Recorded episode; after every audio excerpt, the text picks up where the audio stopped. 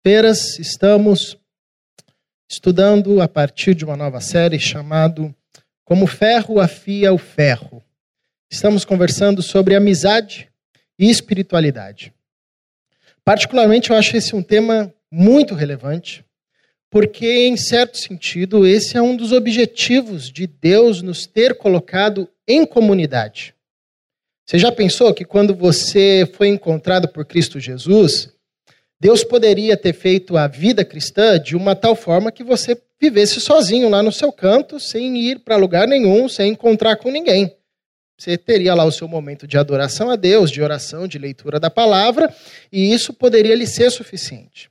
Mas a forma como Deus pensou todo esse projeto foi a partir da comunidade, foi a partir da igreja. Então significa que nas relações e nas interações, nas amizades e no aprofundamento do relacionamento com os nossos irmãos em comunidade, na comunidade, existe um negócio muito rico que Deus preparou para a gente, que a gente chama de comunhão, que a gente chama de benefício da comunidade, que é a capacidade de sermos pastoreados uns pelos outros, de cuidarmos uns dos outros, de orarmos uns pelos outros, de andarmos uns com os outros. Tudo isso é um benefício da comunidade. Então, tenho para mim que esse tema, essa série que nós estamos trabalhando ao longo dessas quartas-feiras, ela é de extrema importância porque nos vem relembrar uh, um dos objetivos centrais da comunidade. Deus nos coloca em comunidade para vivermos em comunidade e em comunhão com os nossos irmãos. Por isso, todo o nosso esforço, para zelarmos por isso, por isso todo o nosso esforço ah, para cultivarmos relacionamentos de amizade saudáveis na comunidade é, de certa forma, um movimento em direção a Deus. É uma resposta que nós damos em obediência a Deus, porque esse é um projeto de Deus. Nos colocaram ah, nos colocarmos em comunidade para que a gente viva assim. O salmista diz isso, né? Como é bom, como é agradável vivermos uh, em comunhão. E hoje nós falaremos sobre amigos que confrontam. Nós já falamos sobre um amigo a quem se reportar, um amigo como espelho, e hoje nós falaremos sobre um amigo que confronta, o um amigo que confronta. Particularmente também, esse tema é muito relevante, porque uh, eu acredito, isso é uma leitura minha, uh, que se tem uma coisa que nós, como seres humanos, não gostamos, é de sermos confrontados. É de alguém falando para a gente: olha, você errou nisso. Isso aqui que você fez não é bem assim. Não vai por aí, porque esse seu caminho não está legal. Então, parece-me que qualquer tipo de confronto afronta um pouco a gente. Mas é interessante que o confronto na nossa caminhada de vida, sobretudo na nossa caminhada com Deus, nos é essencial. Por exemplo, quando nós falamos em caminhada com Deus, quando nós falamos em arrependimento, o confronto é essencial, porque não há arrependimento sem que haja o confronto.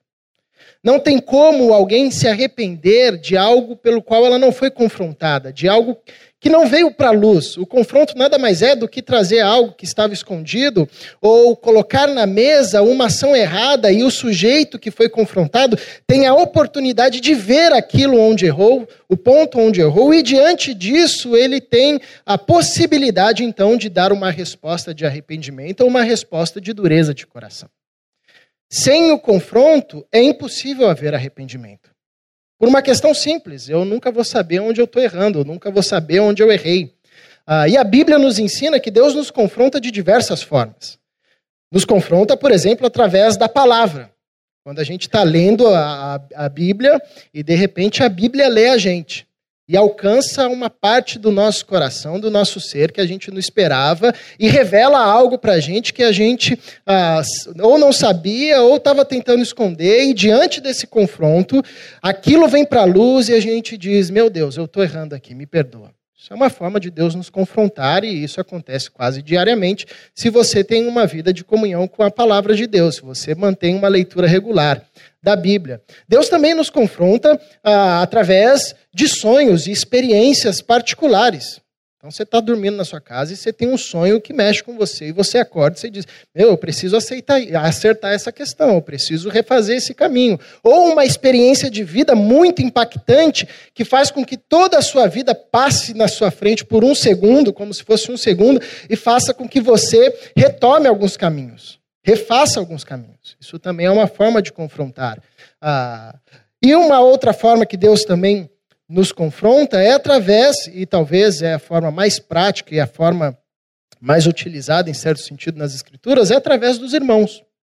É através de gente que está caminhando com a gente e que é levantada por Deus e chega até nós dizendo: Olha, eu preciso de dizer que isso aqui está errado, que você precisa a fazer isso aqui, que Deus está falando para você seguir por esse caminho, que esse caminho não está tão legal, que isso que você está fazendo não é uma coisa que Jesus ensinou a gente a fazer. Isso é, também é uma forma que Deus ah, se utiliza na história para nos confrontarmos.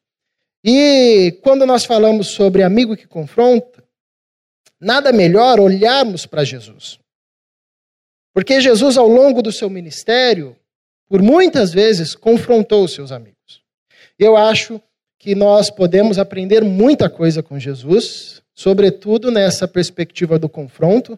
Nós podemos ah, olhar para a vida de Jesus e buscar inspiração para pedirmos a Deus para fazer da gente instrumentos de confrontação dos nossos irmãos, assim como Jesus foi, dos seus amigos e dos seus irmãos, ah, para a gente também a ter um meio de perceber e observar aqueles que estão ao nosso redor e que por, por vezes querem nos confrontar, para ver se eles estão ah, seguindo o exemplo de Jesus. Então, Jesus nos é um, um, ótimo modelo porque nos serve de inspiração e também nos serve de ensinamento. Eu quero ler três textos com os irmãos que nós poderíamos, obviamente, explorá-los de diversas formas, mas eu quero olhar a partir dessa perspectiva do movimento de Jesus em confrontar, de como Jesus confrontava, como Jesus fazia isso, como Jesus encarava essa prática importantíssima com os seus amigos. O primeiro texto está no Evangelho de Lucas. Dois textos estão aí no mesmo capítulo do Evangelho de Lucas, que é o capítulo 22. É uma história que você ah, já deve ter ouvido diversas vezes, que é a, o diálogo de Jesus com Pedro antes, durante e depois da sua crucificação. Lucas capítulo 22 é o primeiro texto, do versículo 31 ao versículo 34. Diz assim, Lucas capítulo 22, do verso 31 ao 34. Simão, Simão, palavras de Jesus. Eis que Satanás vos reclamou para vos peneirar como trigo. Eu, porém, roguei por ti, para que a tua fé não desfaleça. Tu, pois, quando te converteres, fortalece os teus irmãos. Pedro, porém, respondeu: Senhor, estou pronto a ir contigo, tanto para a prisão como para a morte. Mas Jesus lhe disse: Afirmo-te, Pedro que hoje três vezes negarás que me conheces, antes que o galo cante. O segundo texto é Lucas capítulo 22, o mesmo capítulo, só que você dá um salto aí e vai para o versículo 24. 24 em diante, diz assim, Lucas capítulo 22, verso 54. Então, prendendo, o levaram e o introduziram na casa do sumo sacerdote. Pedro seguia de longe. E quando acenderam fogo no meio do pátio e juntos se assentaram, Pedro tomou lugar entre eles. Entre mentes, uma criada vendo assentando perto do fogo, fitando-o, disse: Este também estava com Jesus. Mas Pedro negava, dizendo: Mulher, não o conheço. Pouco depois, vendo o outro, disse também: Tu também, também tu és dos tais. Pedro, porém, protestava: Homem, não sou. Verso 59. E tendo passado cerca de uma hora, outro afirmava, dizendo: Também este verdadeiramente estava com ele, porque também é galileu. Mas Pedro insistia: Homem, não compreendo o que dizes. E logo estando ele ainda a falar, o galo cantou. Então, voltando-se o Senhor, fixou os olhos em Pedro. E Pedro se lembrou da palavra do Senhor como lhe dissera: Hoje três vezes me negarás antes de cantar o galo. Então Pedro, saindo dali, chorou amargamente. O último texto está no Evangelho de João, capítulo 21, versículo 15, 16 e 17. Evangelho de João, capítulo 21, versículo 15, 16 e 17. Diz assim: Depois de terem comido, perguntou Jesus a Simão Pedro: Simão, filho de João, tu me amas mais do que estes outros? Ele respondeu: Sim, Senhor, tu sabes que te amo. Ele disse: Apacenta os meus cordeiros. Tornou a perguntar-lhe pela segunda vez: Simão, filho de João, tu me amas? Ele lhe respondeu: Sim, Senhor, tu sabes que te amo. Disse-lhe Jesus: Pastorei as minhas ovelhas. Verso 17: Pela terceira vez, Jesus lhe perguntou: Simão, filho de João, tu me amas? Pedro entristeceu-se por ele ter dito pela terceira vez: Tu me amas? E respondeu-lhe: Senhor, tu sabes todas as coisas, tu sabes que eu te amo. Jesus lhe disse: Apacenta as minhas ovelhas. Paizinho, mais uma vez te rogamos, por tua graça, ministra ao nosso coração, a partir da vida do nosso Senhor Jesus Cristo, que nos seja a fonte de inspiração, pois cremos que o Senhor também está formando esta vida em nós. Por isso, nós desejamos aprender como Jesus viveu, para que a gente viva o mais próximo de como ele viveu aqui. Em Cristo Jesus é que nós oramos. Amém. Como disse, nós poderíamos ver diversas coisas nesse texto, nesses textos, mas eu quero uh, olhar para esses textos a partir do movimento de Jesus na confrontação de Pedro. Esses textos estão ligados por esse movimento. Os três textos são textos onde Jesus está confrontando a Pedro de diversas formas uh, e trazendo aqui ensinamentos profundos para a gente. Então é interessante que o primeiro texto que nós lemos é, são momentos antes de Jesus ser preso e depois passar por toda a sua paixão. No segundo momento uh, é quando Jesus já está ali quase sendo julgado, uh, no mesmo instante ali do contexto de Lucas. E ele reencontra com Pedro novamente. E um terceiro momento é após a crucificação de Jesus e a sua ressurreição. Interessante que isso revela um processo ah, do confronto de Jesus com Pedro.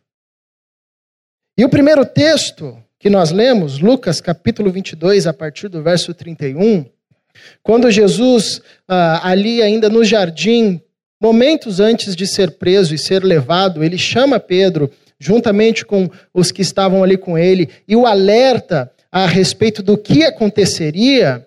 Uh, e Pedro dá aquela famosa frase: Não, Senhor, eu vou contigo, eu não vou, não vou te abandonar em nenhum instante.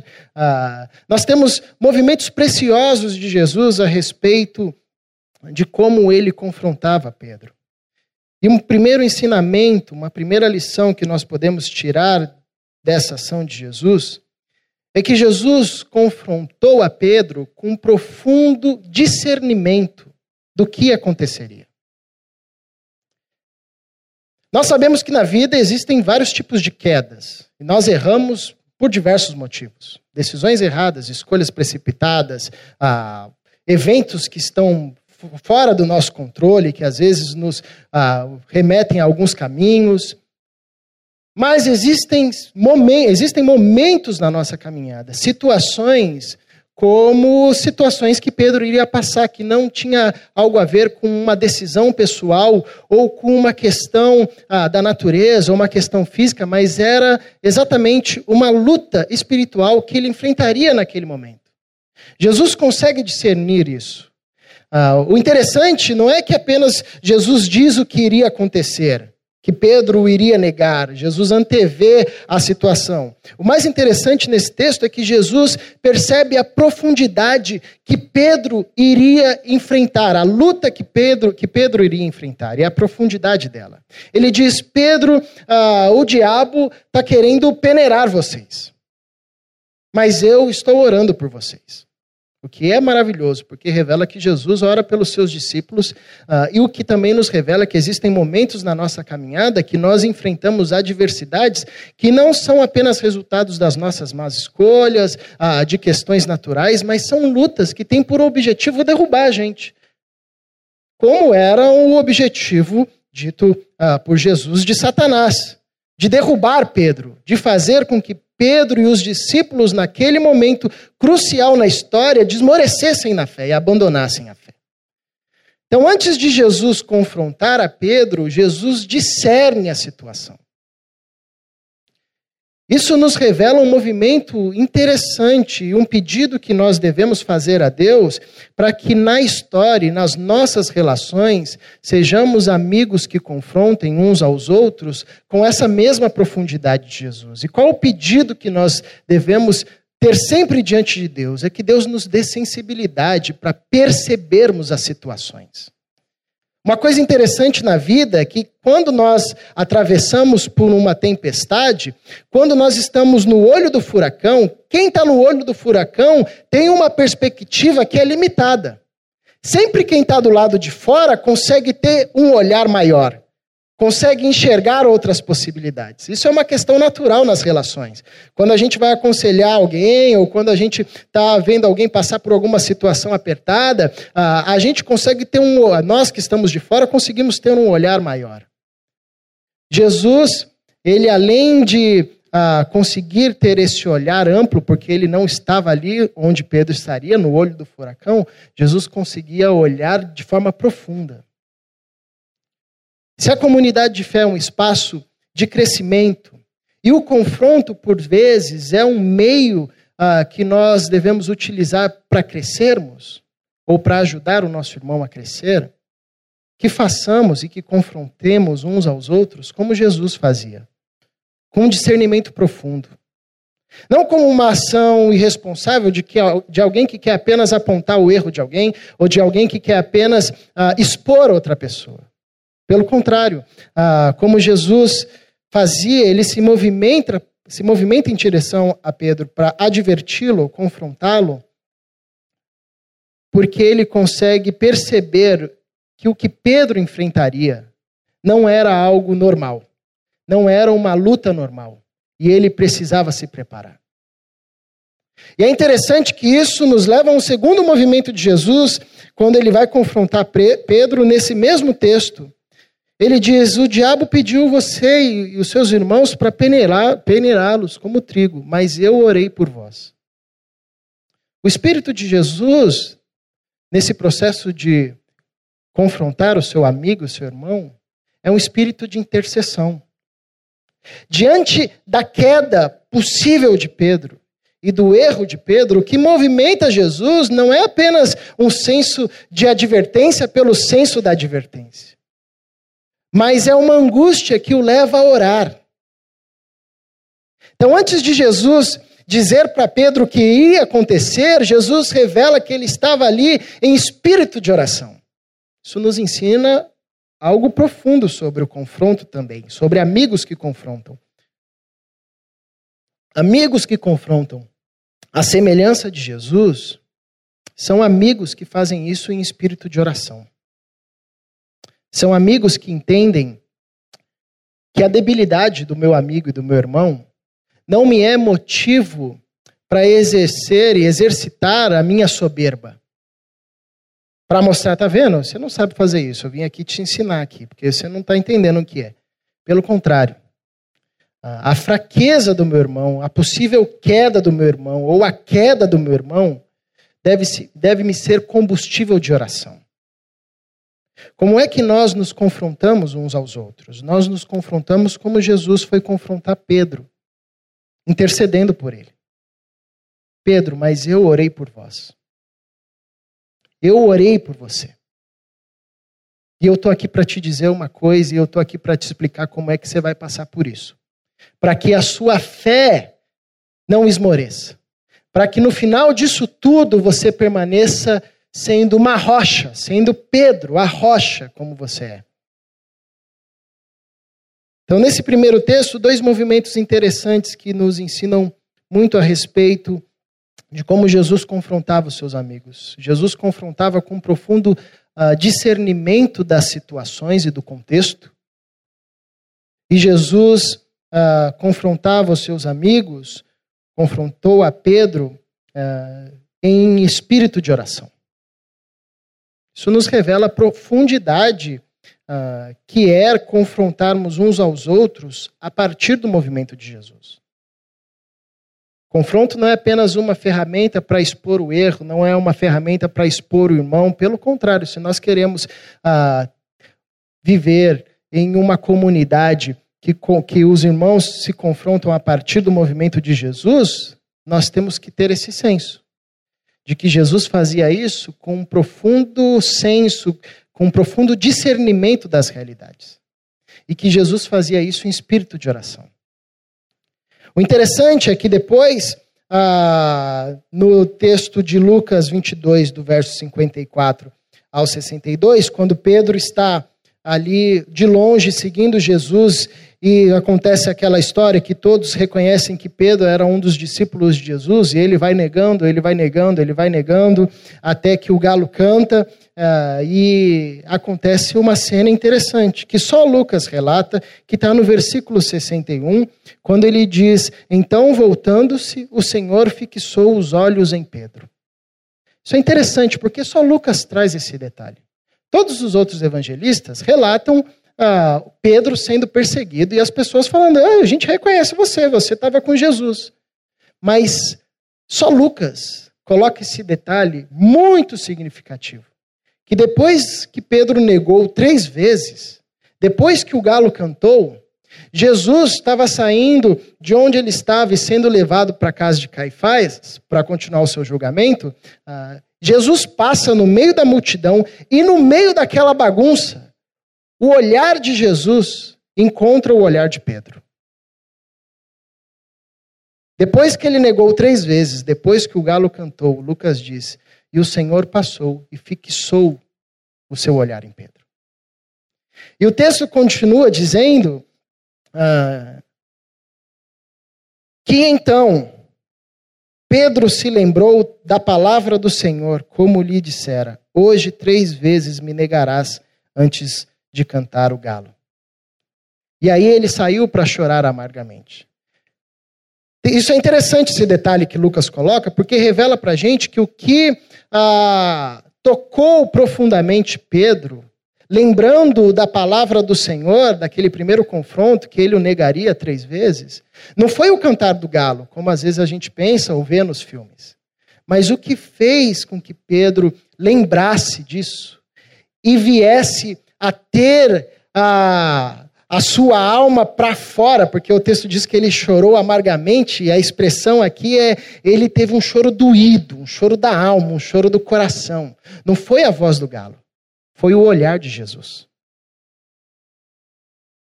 Jesus olhou para Pedro de uma forma que fez com que a alma de Pedro viesse para fora.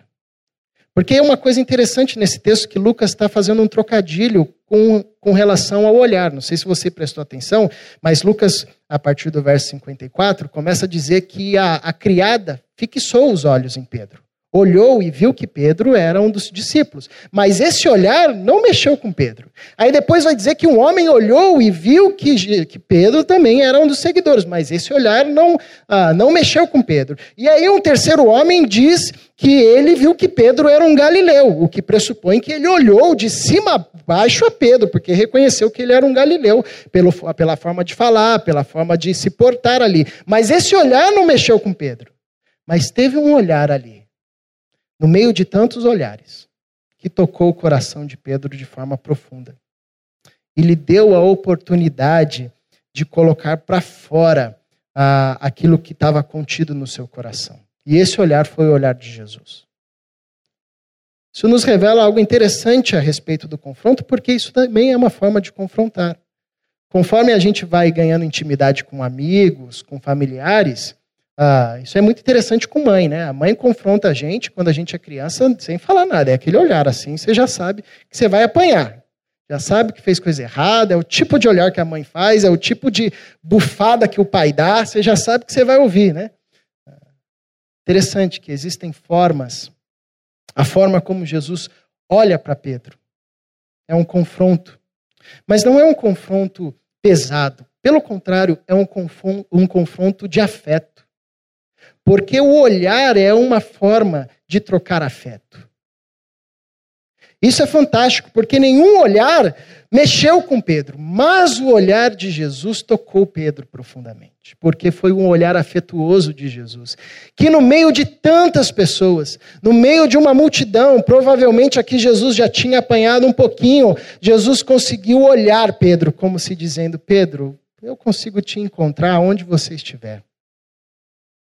Não importa, pode ter milhares de pessoas aqui, os meus olhos olham para você de uma forma especial. Isso nos revela algo interessante da forma como Jesus confrontava e como Jesus confrontou a Pedro aqui, sem nenhuma palavra, apenas com um olhar. Jesus confrontava, confrontava, confrontava e confrontou a Pedro de forma afetuosa. Se nós desejamos ser ou termos amigos que nos confrontem, e sermos amigos que confrontam, precisamos pedir ao Pai que nos faça confrontar como Cristo confrontava, de maneira afetuosa.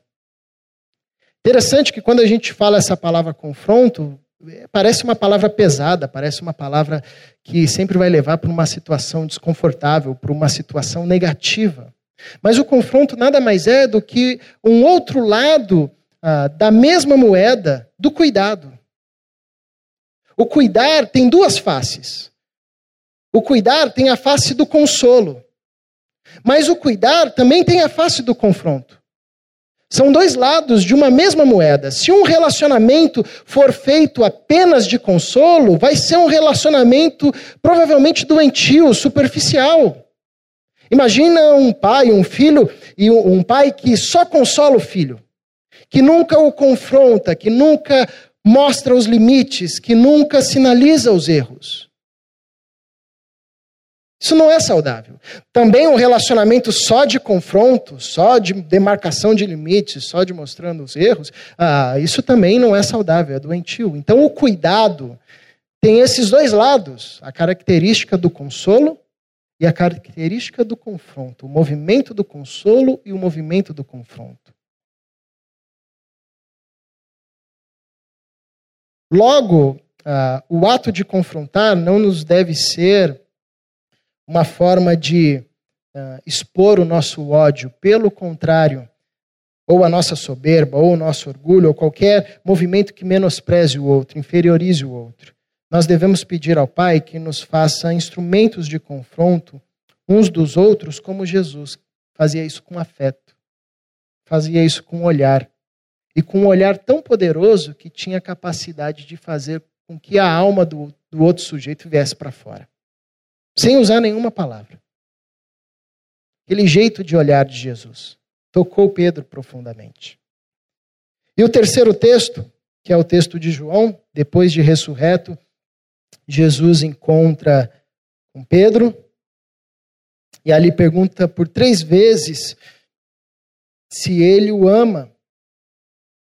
Pedro duas vezes ah, responde que sim, mas na terceira vez entende que Jesus estava trabalhando alguma coisa ali no coração de Pedro e que na verdade era a autossuficiência de Pedro. E na terceira, na terceira vez que Jesus pergunta, o texto diz que Pedro fica entristecido, porque já perguntou duas vezes, que ele está perguntando mais uma vez, aí ele entende o que está acontecendo, e ele dá uma resposta sincera para Deus, para Jesus. Ele diz: O Senhor sabe de todas as coisas. O Senhor sabe do meu amor por ti. E esse texto é tomado como a restauração de Pedro. Esse encontro foi fundamental para que Pedro, ah, depois da assunção de Jesus, seguisse como a rocha. Jesus disse para Pedro que ele passaria por uma luta muito forte e que ah, ele poderia até desfalecer na fé, mas ele contaria com as suas orações. Pedro passa por todo esse processo e depois da assunção de Jesus, a gente vê no livro de Atos, por exemplo, Pedro uma rocha, ah, Pedro pilar da igreja. Como isso é possível? Isso é possível por causa desse encontro. Por causa desse confronto de Jesus com Pedro, que tinha um único objetivo: restaurá-lo. Restaurá-lo. Então Pedro aqui, Jesus aqui encontra-se com Pedro, não para dizer, tá vendo, Pedro? Não falei? Olha, você tinha que ter me ouvido, hein, Pedro? Falei, não é à toa que eu sou filho de Deus. Falei que você ia me negar, você não deu, você falou que, que eu consegui, né? Não, Jesus não encontra para isso. Jesus, mais uma vez, confronta Pedro de tal forma que dá oportunidade para Pedro trazer para a luz a sua autossuficiência em um desabafo de dependência de Deus, dizendo: Senhor, o Senhor sabe de todas as coisas. O Senhor sabe que eu te amo, mas o Senhor sabe também que é difícil. O Senhor sabe de todas as coisas. Isso revela algo interessante sobre o movimento de Jesus em confrontar os seus amigos, em confrontar Pedro. Que Jesus tinha um único objetivo quando ele confrontava alguém: restaurar restaurar esse amigo, restaurar essa pessoa, que é o que acontece com Pedro. Como ferro afia o ferro, essa é a expressão que Salomão usa para falar a respeito de uma amizade saudável e sábia entre duas pessoas, que assim como o ferro vai se afiando para tomar uma forma, dois amigos vão ao longo da história se confrontando, se encorajando, se advertindo para tomarem uma forma bela. Confrontar, palavra pesada, movimento difícil mas que também nos é um movimento saudável, um movimento de sabedoria. Como é que a gente faz isso? Como é que a gente faz isso na comunidade? Como é que a gente pode se tornar, nas mãos de Deus, um, um instrumento ah, de confronto na vida dos nossos irmãos, com o objetivo de restaurar, com o objetivo de ser instrumento na formação do caráter de Cristo, na vida do nosso irmão, na vida da nossa irmã? Pedindo para Deus fazer da gente pessoas que confrontam como Jesus. Pessoas que confrontam com profunda sensibilidade e discernimento das situações, percebendo o que está acontecendo. Olhando, entendendo, às vezes trazendo uma perspectiva que o nosso amigo não consegue enxergar às vezes trazendo um olhar e até mesmo uma palavra de Deus que o nosso amigo não conseguiu ouvir ou não conseguiu perceber. Com um profundo discernimento da situação. Isso requer responsabilidade, isso requer maturidade. Jesus sabia que o que Pedro enfrentaria ali não era apenas uma questão banal da vida ou uma lutinha qualquer, não, era algo que poderia fazê-lo desmoronar na fé. Ele conseguiu discernir a situação. Nós também podemos pedir para Deus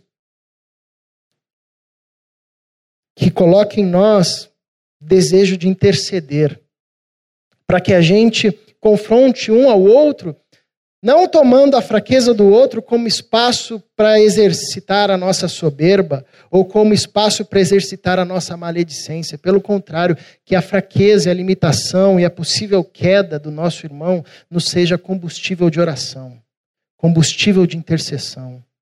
Que a gente coloque-se diante de Deus como intercessor, para que no momento certo sejamos instrumentos para alertarmos os nossos amigos, os nossos irmãos. Não faça isso. Permaneça firme. Tome cuidado. Não vá por aí. Não tome esse caminho. Muda disso. Arrependa disso aqui. Nós também podemos e devemos pedir a Jesus, a Deus, que nos faça confrontarmos ah, os nossos amigos e irmãos como Jesus confrontava de forma afetuosa. Confronto é uma expressão de cuidado. Então deve ser feito com afeto.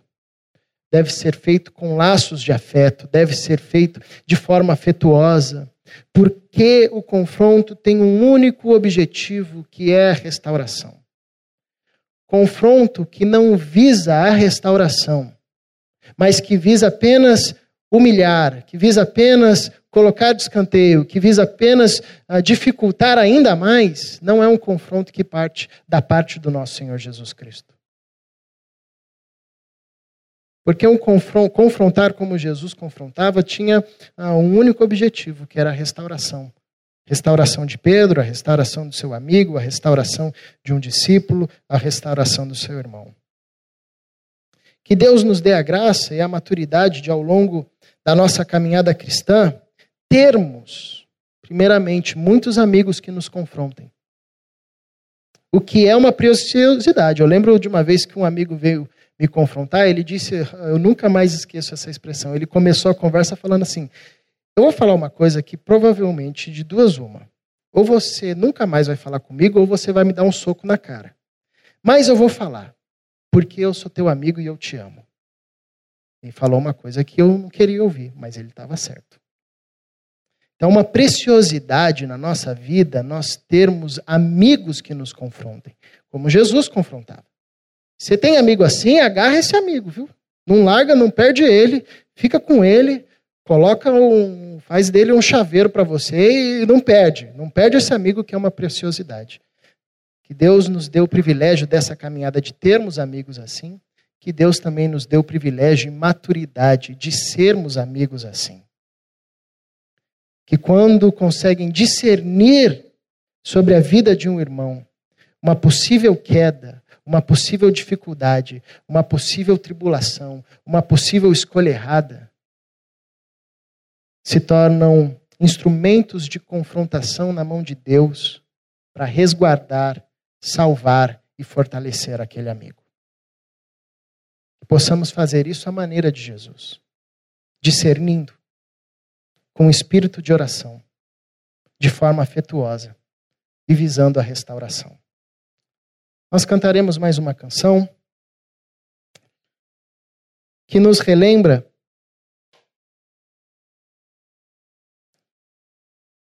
que nós podemos ver Jesus através da vida dos nossos irmãos.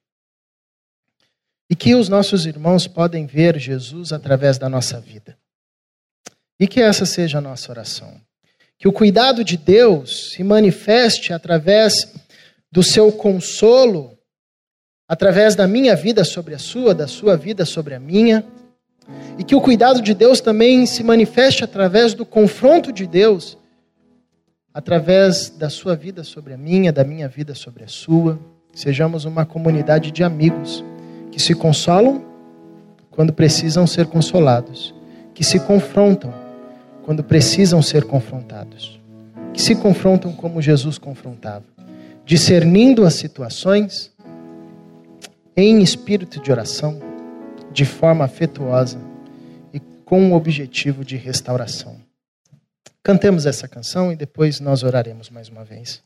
Se você puder e quiser, por gentileza, fique em pé mais uma vez para orarmos, encerrarmos este momento.